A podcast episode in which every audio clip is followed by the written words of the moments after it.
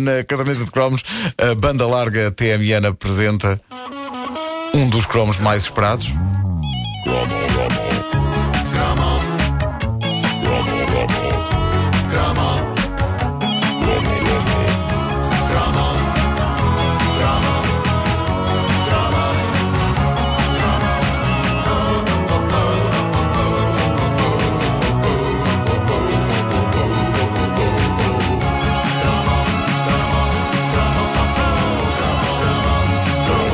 Houve um tempo em que a TVI preferia ser chamada de 4. Foi na fundação, em 1993. A igreja era a dona do canal e o próprio logotipo, um 4, parecia uma cruz, lembram-se?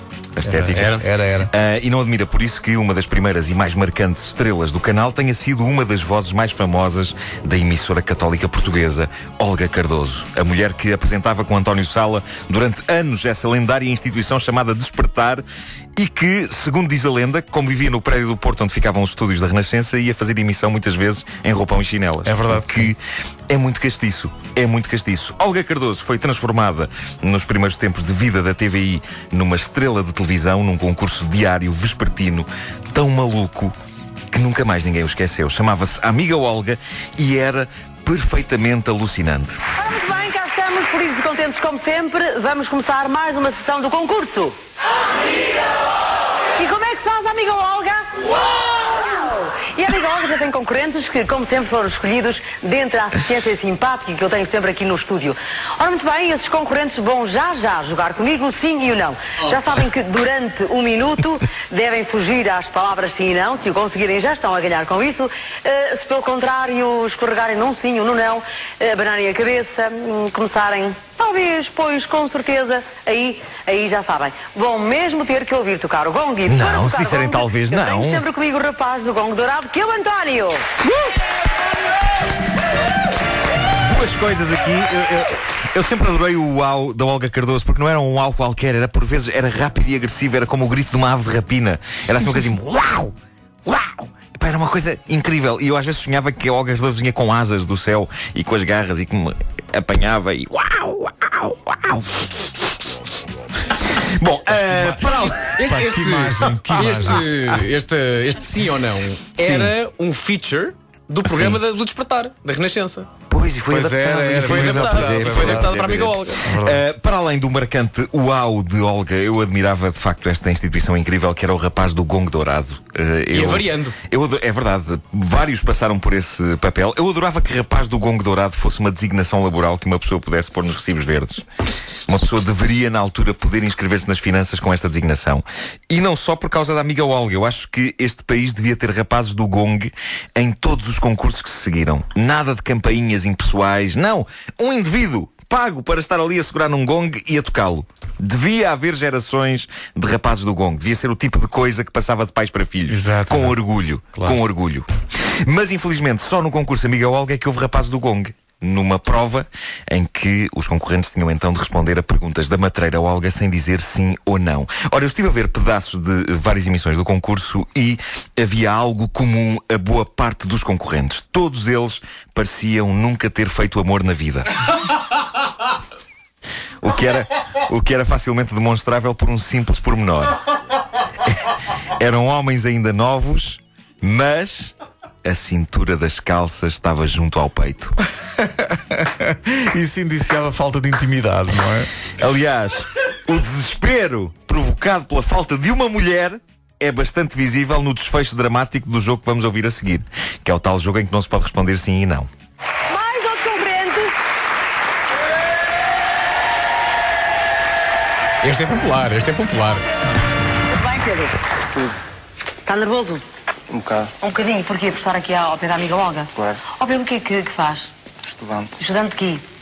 Décimo primeiro ano. E o que é que num futuro vai ser? Ou procura ser? O quê? Tem de dizer alto, vá lá. Mecânico. Mecânico de automóveis? Ou não? Talvez. Talvez. Não gostava de de fazer isso ou não? Gostava. Oh, tem irmãos? Tenho. Muitos? Minha irmã. Rapazes todos? Uma irmã casada já ou não? Solteira. É solteira e você também é solteiro? Sou. Tem namorada? Não. Foi na parte do ponto fraco. A namorada que não tem tramão. Foi no ponto fraco. Tem namorada? Não. Para ainda não ter namorado e ela já está a tramar-lhe a vida. É verdade. Mas sem dúvida que a parte mais dramática e emocionante, todos os dias ali à hora do lanche, era aquela em que o público se dividia em duas tribos, a tribo da chave e a tribo do dinheiro. Ah, pá.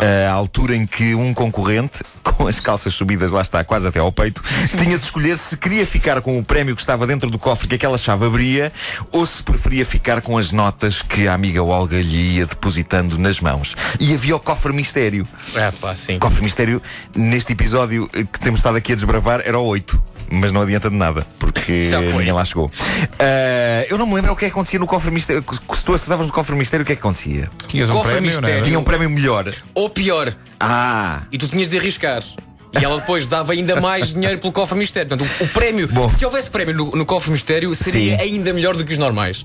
E ela dava dinheiro por isso, ainda Bom, mais dinheiro. Sobre a qualidade dos prémios, já vamos falar a seguir. Ah, mas enfim, isto era psicologicamente devastador, como prova este certo. Novamente protagonizado por um rapaz que nunca viu o corpo nu de uma mulher. Como, aliás, a própria amiga Olga não se escusa a sublinhar de forma humilhante quando há um desencontro de beijos entre ela e o concorrente.